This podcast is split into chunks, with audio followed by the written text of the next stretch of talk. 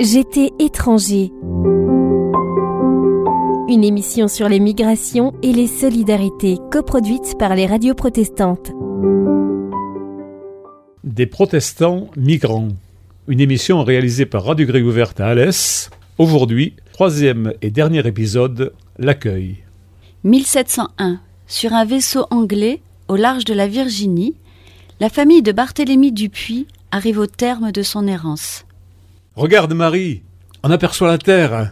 Enfin Je n'en pouvais plus de ce bateau, de ce plancher qui bouge tout le temps, des enfants qui pleurent. Nous sommes arrivés, Marie. Nous voilà au bout du voyage. Oh, le Seigneur t'entende, Barthélemy. Mais c'est aussi ce que tu as dit quand nous sommes arrivés à Francfort, puis à Magdebourg, puis à Amsterdam. À Londres aussi. Voilà plus de quinze années que nous sommes en route, avec notre famille qui grandit. Mais cette fois-ci, c'est la bonne. Je le sais, je le sens. Nous n'errerons pas quarante ans comme les Hébreux au sortir du pays d'Égypte. Oh, mais comment peux-tu en être aussi certain? Depuis quinze ans, nous allons de déception en déception. Mais cette fois-ci, c'est différent, Marie. Avant de partir de Londres, nous avons signé un contrat. La reine Anne veut peupler ses colonies d'Amérique. Nous avons un titre de propriété, des terres qui nous attendent. C'est le pays de Canaan qui est devant nous, un pays où coule le lait et le miel. Ah oui, je le sais. Mais nous avons tout laissé derrière nous, Barthélemy. Nos amis, nos proches, nos parents. C'est comme s'ils étaient morts. Nous ne les reverrons jamais. Nous n'entendrons plus jamais parler d'eux. Regardons vers l'avenir. Dieu nous a donné cinq beaux enfants. C'est pour eux qu'il faut vivre, faire produire cette terre, construire une maison, comme Abraham, nous sommes la souffle d'une multitude, d'une nouvelle nation. Oh, je veux bien te croire, Barthélemy. Je veux bien avoir confiance en l'Éternel, comme Sarah quand il lui a promis qu'elle enfanterait. Mais je suis si fatiguée. Courage, Marie. Nos enfants nous aideront. Jean commence déjà à être grand, et je suis sûr qu'il fera un homme solide. Et puis, nous ne sommes pas seuls. Regarde, tous ces gens qui sont avec nous sur le bateau, nous allons nous entraider, travailler ensemble. Ne regardons pas en arrière, Marie. Tu as raison, Barthélemy. Nos parents, nos proches d'autrefois, sont toujours dans nos cœurs. Mais nos enfants sont ici, avec nous. C'est pour eux qu'il faut aller de l'avant.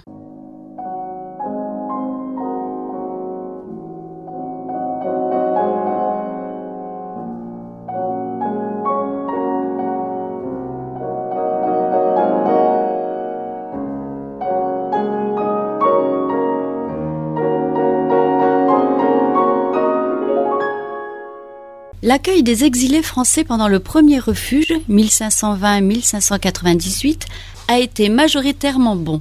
Compassion et solidarité religieuse ont joué en faveur de leur installation et de leur progressive intégration dans les pays d'accueil. Mais les flux de ces migrants étaient modestes. Autour de 1685, le brutal afflux de réfugiés met en évidence l'ambivalence de l'accueil, en dépit de la communauté de religion. L'exemple de la Suisse est à ce titre emblématique. Genève a de très bonne heure instauré une bourse française destinée à venir en aide aux exilés et notamment aux plus démunis.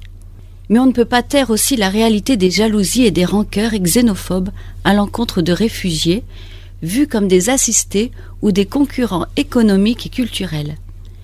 La République de Genève préférait garder les exilés les plus instruits, les plus aisés, les mieux formés. Avant et pendant la guerre des Camisards, 1688-1710, la cité de Calva a tout fait pour empêcher les réfugiés prophètes de s'installer définitivement sur son territoire. En Angleterre, cette île heureuse, comme l'a décrivait le prophète Sévenol Élie Marion, les Français installés à Londres ont parfois souffert de campagnes hostiles à leur présence. Les artisans surtout étaient accusés de faire de la concurrence à leurs homologues anglais. Ajoutons encore que l'accueil des exilés français n'était pas totalement désintéressé. Nombre de provinces allemandes étaient sorties exsangues de la guerre de Trente ans, 1618-1648. Elles avaient donc un sérieux besoin de main-d'œuvre et de nouveaux habitants pour remettre en valeur leur territoire ravagé par ce si long conflit. On comprend mieux pourquoi plusieurs princes allemands ont favorisé l'installation de réfugiés français pour repeupler et développer leurs États. Ces volontés princières ont conduit à l'établissement de petites colonies, souvent peuplées de Languedociens ou de Dauphinois. Les États les plus accueillants ont été le Brandebourg et la Hesse-Cassel. Les autorités n'hésitaient pas à faire des campagnes de publicité pour informer, attirer et conserver ces immigrants. L'exemple de Berlin est très intéressant.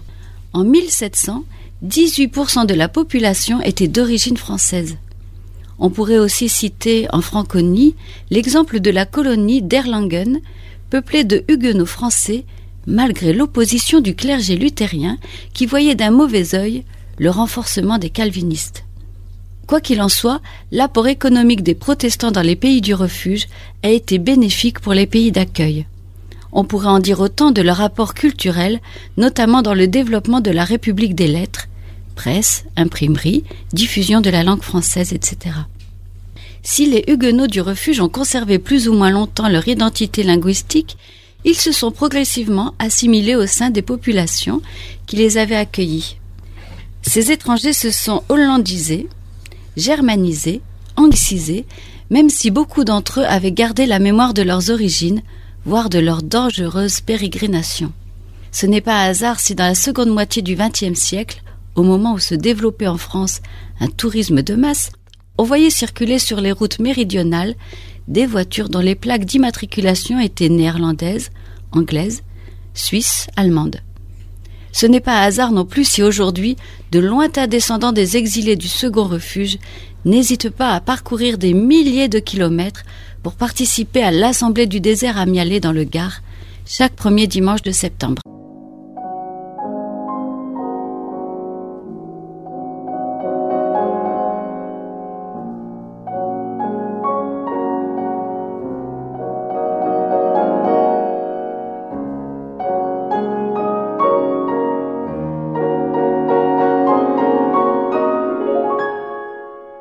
N'y a nulle part de véritable terre d'accueil. Ce n'est pas pour autant qu'il n'en faille pas une. Chaque exilé avalé par la Méditerranée est l'un de nos enfants en humanité. Les cris de ceux qui aujourd'hui périssent sont identiques à ceux qui ont déjà sombré dans le ventre de l'Atlantique, au temps maudit de la traite, inscrits dans la chair d'un continent, comme dans chaque mémoire universelle qui a le souci de la justice. Tous ces enfants qui viennent mourir aux portes de notre monde sont riches de tous les biens, de tous les biens que nous leur prenons pour mener à bien notre vie quotidienne. Offrir un accueil ou une nécessaire protection, ce n'est pas amener les exilés à ce qu'ils soient sacrifiés demain sur l'autel du marché roi et d'une économie débridée et sauvage. Cela n'a pas de sens. Ou plutôt, c'est contraire au bon sens. Cette chose universellement partagée, qui nous apprend qu'il faut toujours un sujet de l'accueil. Moi, l'État, la communauté, Abraham sous le chêne. Cet accueillant étant légitimé à accueillir par le simple fait d'être déjà là, avant que quiconque vienne, et pour offrir un lieu d'accueil, les bras, le cœur, la maison, le groupe, le pays. L'accueilli, lui, l'autre, nécessairement arrive. Il y a entre eux une séparation irréductible, qui rend impossible la confusion des lieux, du résident et de l'étranger. Cette séparation entre ici et là-bas, hic et illic, que présuppose le mouvement même de l'accueil, on connaît son nom. Seuil, porte, frontière. Et accueillir, c'est abolir cette séparation, en permettant le franchissement du seuil. Ce qui suppose que l'étranger ne peut le franchir tout seul, soit que cela fasse matériellement obstacle à son passage, soit qu'il n'y soit pas explicitement autorisé, soit qu'il se maintienne au dehors par crainte ou timidité. Mais si l'existence même du seuil n'est pas reconnue par l'arrivant, soit délibérément, dans un envahissement, ou par méconnaissance, un égarement, alors il ne saurait non plus y avoir accueil. Accueillir est le mouvement par lequel celui qui est déjà là accompagne et favorise la venue de l'arrivant, afin de réduire la distance initiale de son étrangeté, dans l'effacement des seuils qui le tiennent éloigné, qui le maintiennent au dehors. Il est donc significatif que le mot même de l'accueil soit bienvenu. La proposition Faites comme chez vous, qui prolonge le bienvenu, n'est pas une prescription, c'est un qualificatif de l'accueil. Il signale que nous sommes dans les conditions de l'accueil. D'ailleurs, si l'arrivant fait effectivement comme chez lui, s'il ignore la distance civile du euh, comme si et considère qu'il est chez lui, il n'y a plus d'accueil possible. Il n'est plus hôte, il devient intrus. Tout le paradoxe de l'accueil est de désamorcer la possibilité même de l'intrusion. Tout le monde peut venir, mais pas n'importe qui. C'est-à-dire tout le monde dans la mesure où chacun peut présenter un visage, une figure digne de l'accueil fait. Tout le monde peut venir, mais on voit très vite que c'est avec un minimum de titres, ce minimum qui évite de confondre tout le monde avec n'importe qui. On ne peut pas accueillir n'importe qui. Et cela, même si l'on est disposé à accueillir tout le monde. Il semblerait qu'il faille toujours, au bout du compte, à l'accueil, tacitement ou non, un titre de séjour. En effet, il est difficile d'accueillir n'importe qui, dans la mesure où il se trouve privé d'identité. Ce qui veut dire qu'il n'est personne. Et depuis que le cyclope s'est fait avoir par Ulysse, nous avons appris que ceux qui s'avancent sous le nom de personne n'ont que le masque de la vulnérabilité et sont prompts à déployer mille ruses pour abuser de notre générosité. Ainsi, l'accueil et l'hospitalité à l'endroit des autres a pour envers la défiance à l'égard de l'intrus, ce qui, quoi qu'on fasse, limite l'accueil et contredit la radicalité de son intention éthique. Au fond, c'est parce qu'il y a des seuils ou des frontières que l'accueil est conditionné. Pour autant, si les frontières, matérielles, imaginaires, symboliques, disparaissent, l'accueil devient tout autant possible qu'inutile. Et tout le problème est bien de déterminer dans quelle mesure un monde sans le seuil nécessaire à l'accueil pourrait encore être dit véritablement humain. Il y a deux manières de se perdre, disait Aimé Césaire, par ségrégation murée dans le particulier ou par dilution dans l'universel.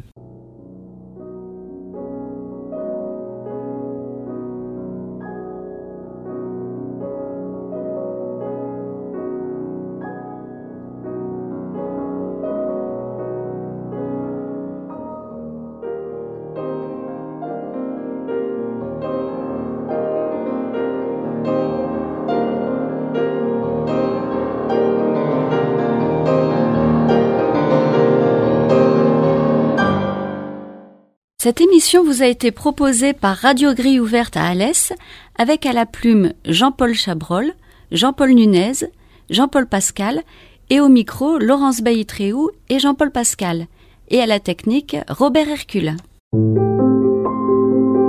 J'étais étranger. Une émission sur les migrations et les solidarités coproduite par les radios protestantes.